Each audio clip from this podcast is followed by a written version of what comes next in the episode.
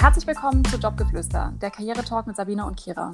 Mit diesem Podcast möchten wir euch Inspiration und Motivation rund um den Job zuflüstern.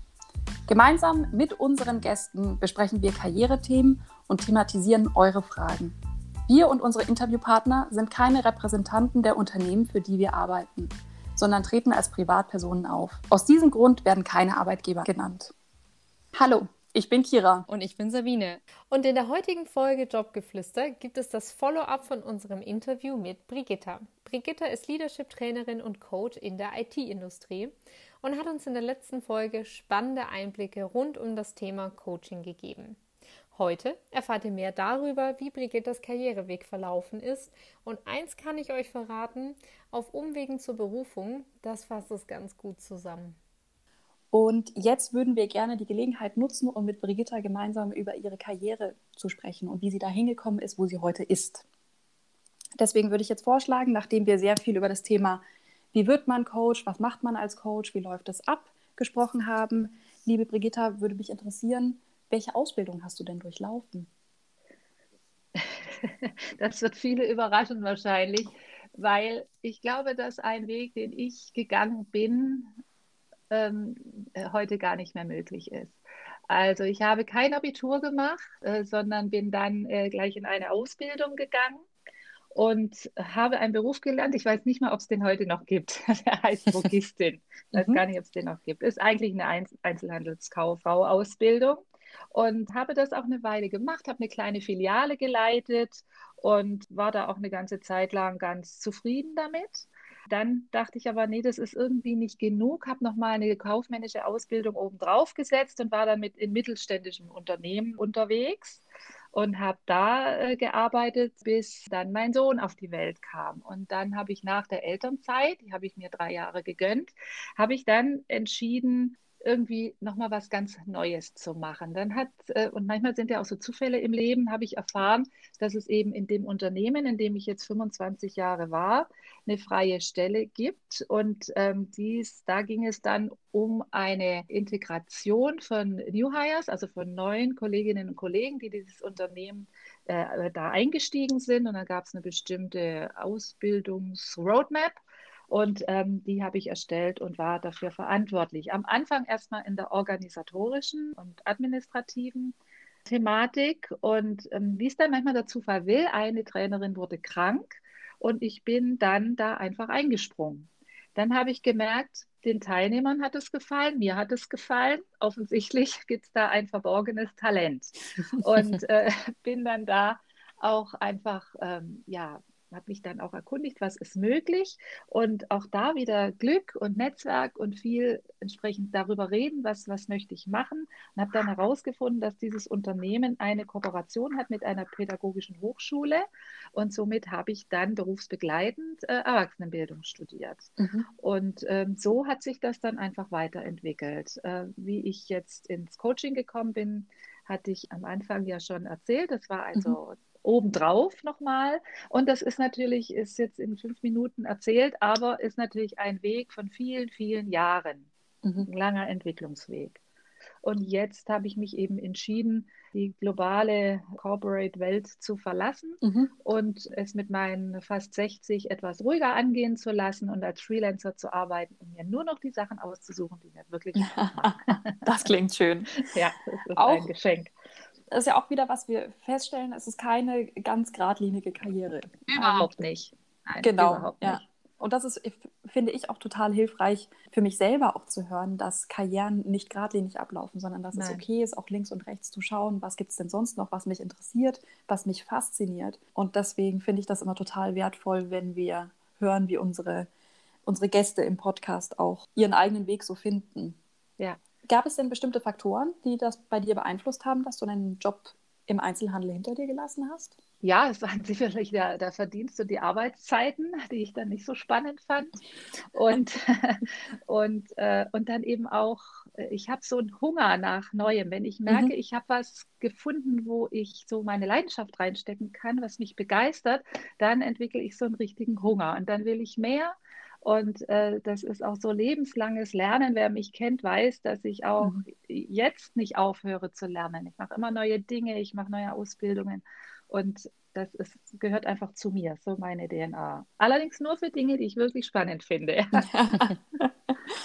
Also das ist sozusagen das Kriterium für dich. Es muss interessant sein. Ja, es muss mich begeistern. Ja. Genau, damit du dann bereit bist, dein die Leben Leist radikal zu ja. verändern in der Hinsicht. Ja, oder die Leistungsbereitschaft dann auch eben zu zeigen.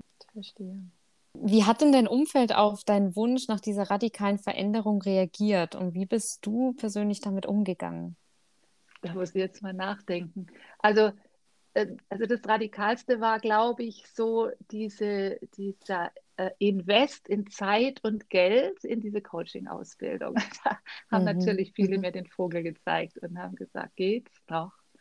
äh, das, das, äh, bist du wirklich sicher, dass du das machst und da gibt es doch kein Return on Invest und so weiter. Äh, Sage ich ja, äh, wer weiß das?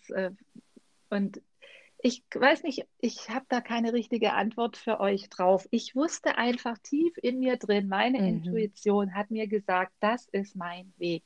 Und natürlich äh, ging das nicht von heute auf morgen. Ich musste eine Ausbildung machen, musste dann wieder sparen, musste dann die nächste Ausbildung machen.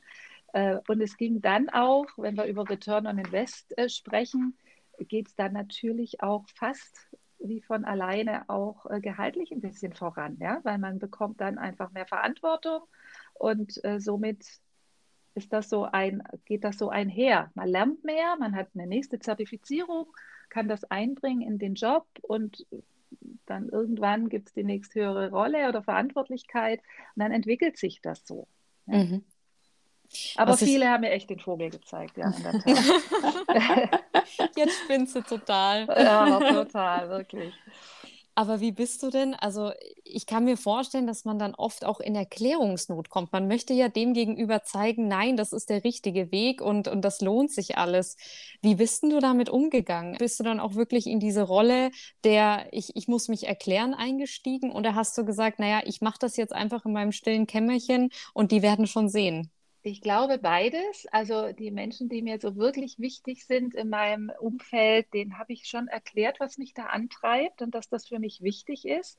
Und ab dem Punkt, wo ich es dann so wirklich für mich auch festgemacht habe, gab es ja dann sowieso auch kein Zurück mehr. Da hätte mich keiner mehr umstimmen können. Und äh, bei, bei Menschen, die dann gesagt haben, so in meinem weiteren Umfeld, naja, also muss das denn sein? Und du hast doch einen guten Job. Da habe ich dann einfach nur gesagt, ja, es muss sein. Also da habe ich mich dann auch nicht mhm. erklärt, ja. ja. Also, weil ich einfach für mich selber dann auch eine ganz große Klarheit hatte. Mhm. Und das ich, strahlt dann auch aus, ne? Weil dann, äh, dann zweifelt es auch komischerweise niemand mehr an. Wenn du diese Klarheit ausstrahlst, und das habe ich offensichtlich gemacht, dann haben sich auch alle damit abgefunden. das ist ein schöner Tipp. Das ja. ist wirklich ein toller Tipp, weil ja. Ähm, ja. wie du sagst, wenn du dahinter stehst das, und auch nicht ins Zweifeln und Grübeln kommst, und ich glaube, da mhm. muss man schon wirklich, ähm, das muss ein tiefer Wunsch sein, dann hinterfragen das andere nicht. Hast ja. du denn weitere Tipps, die du an, an die Personen, die jetzt diesen Podcast hören, die du ihnen geben kannst, die jetzt vielleicht auch an, an so einem Scheideweg stehen? Also ich glaube schon, dass es wichtig ist, sich immer wieder die Frage zu stellen, was will ich? Was sind meine Stärken? Was macht mir Freude? Dass mir wirklich die Stärken bewusst sind und dann dementsprechend meine Entscheidungen treffe. Für und wieder abwägen, natürlich. Na klar habe ich mich auch äh, besprochen mit Menschen, die mir wichtig sind. Und ähm, und das muss auch sein. Man braucht ja auch, also ich brauchte den Austausch, brauchen wahrscheinlich viele Menschen auch. Und sich da einfach irgendwann eine Klarheit verschaffen und dann auch wirklich, wenn man diese Klarheit hat, es ist schon schwierig, das zu beschreiben, weil das ist so ein Gefühl von, ja, ich mache das und das ist mein Weg, mhm. egal was andere sagen.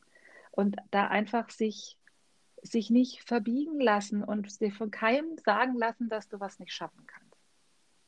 Das klingt schön. Also viel aufs Bauchgefühl hören. ja, und sich, sich selber auch, glauben. Genau, ja. und sich auch viele Dinge anschauen vielleicht. Das hilft ja. natürlich auch, um ja. dann besser abwägen zu können. Ja, mit vielen Menschen sprechen, die mhm. das schon machen, was du machen mhm. willst.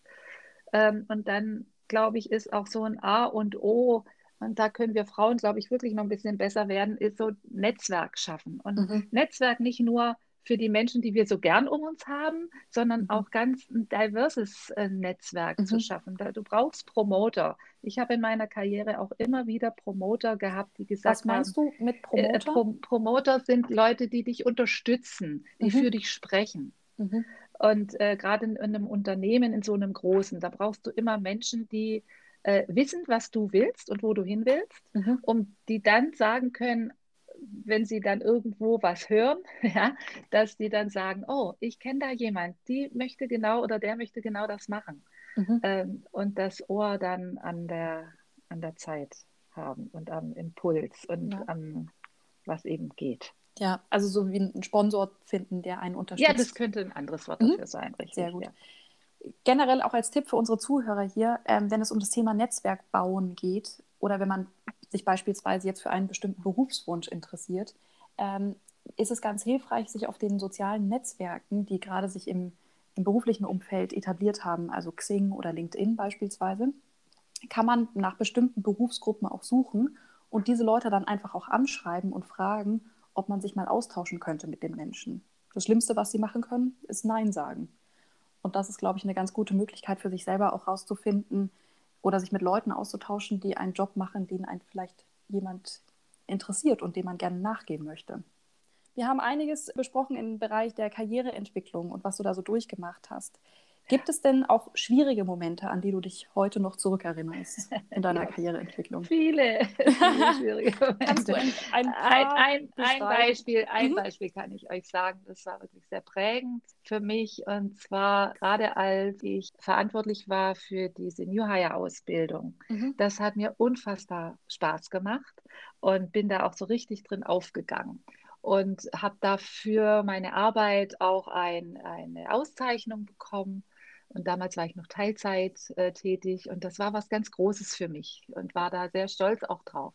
Und drei Monate später wurde dieser Bereich aufgelöst und ähm, dann wurde also gesagt, das funktioniert so nicht mehr und du musst dir was anderes suchen. Und ähm, dann habe ich auch im Konzern natürlich was anderes gesucht, aber das war Mhm. wirklich hart für mich, weil ich etwas loslassen musste, was ich so gerne gemacht habe.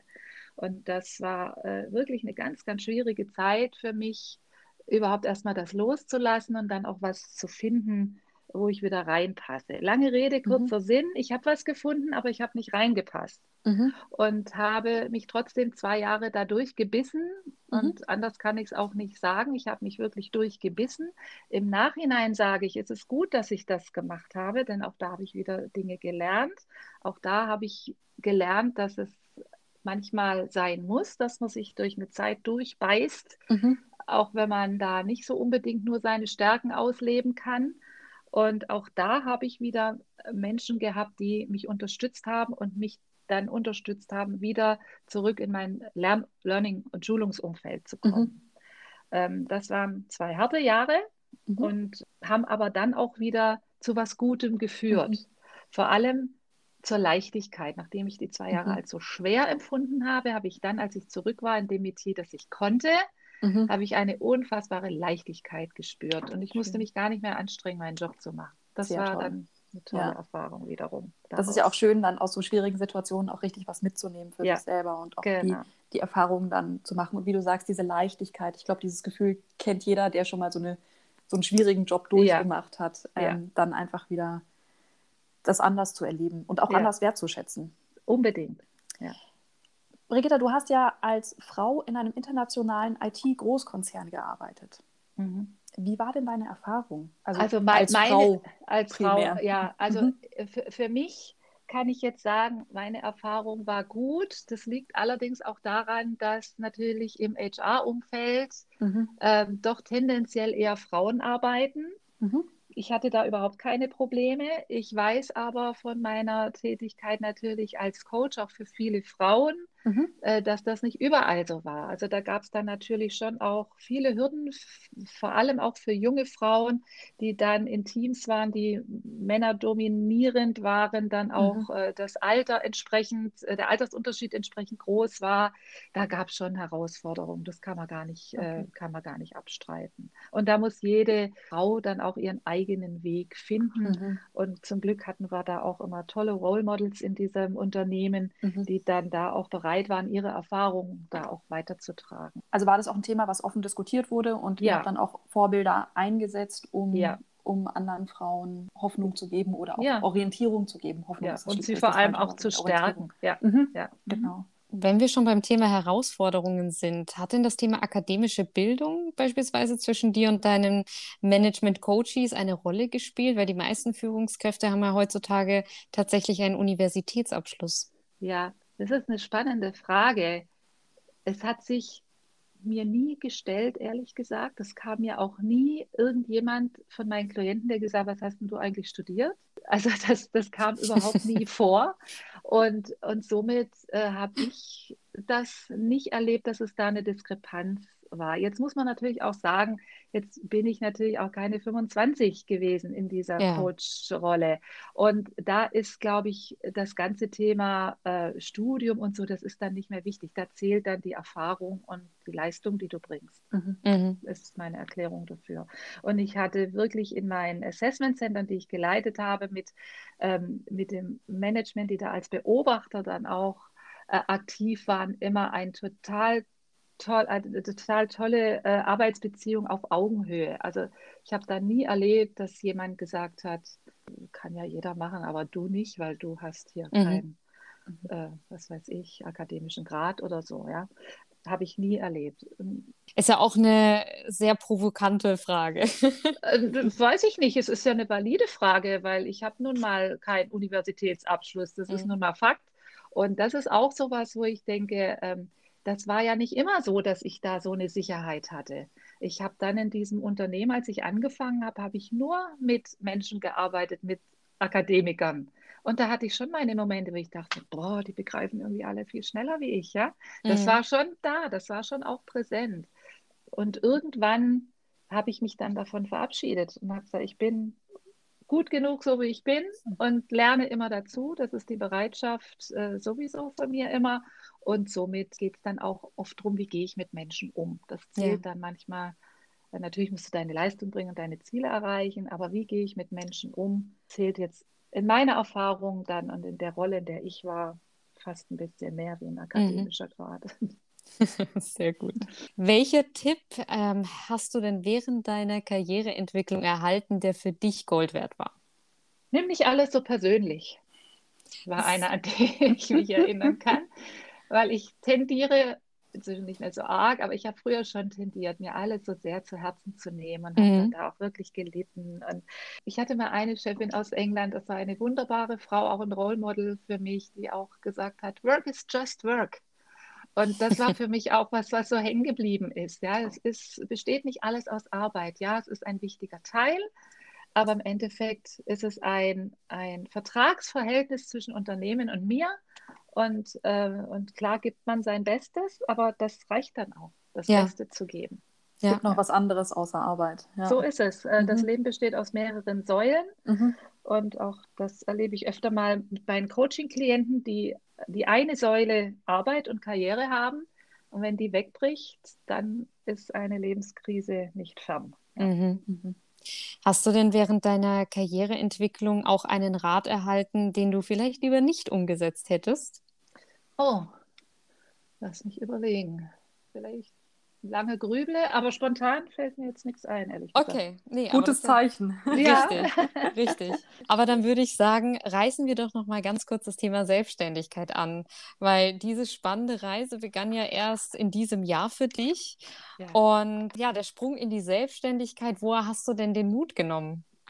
Ich bin da so ein bisschen reingestolpert. Es war eine Reise. das, wie, ja. In, ja, wie, wie in diese Trainertätigkeit.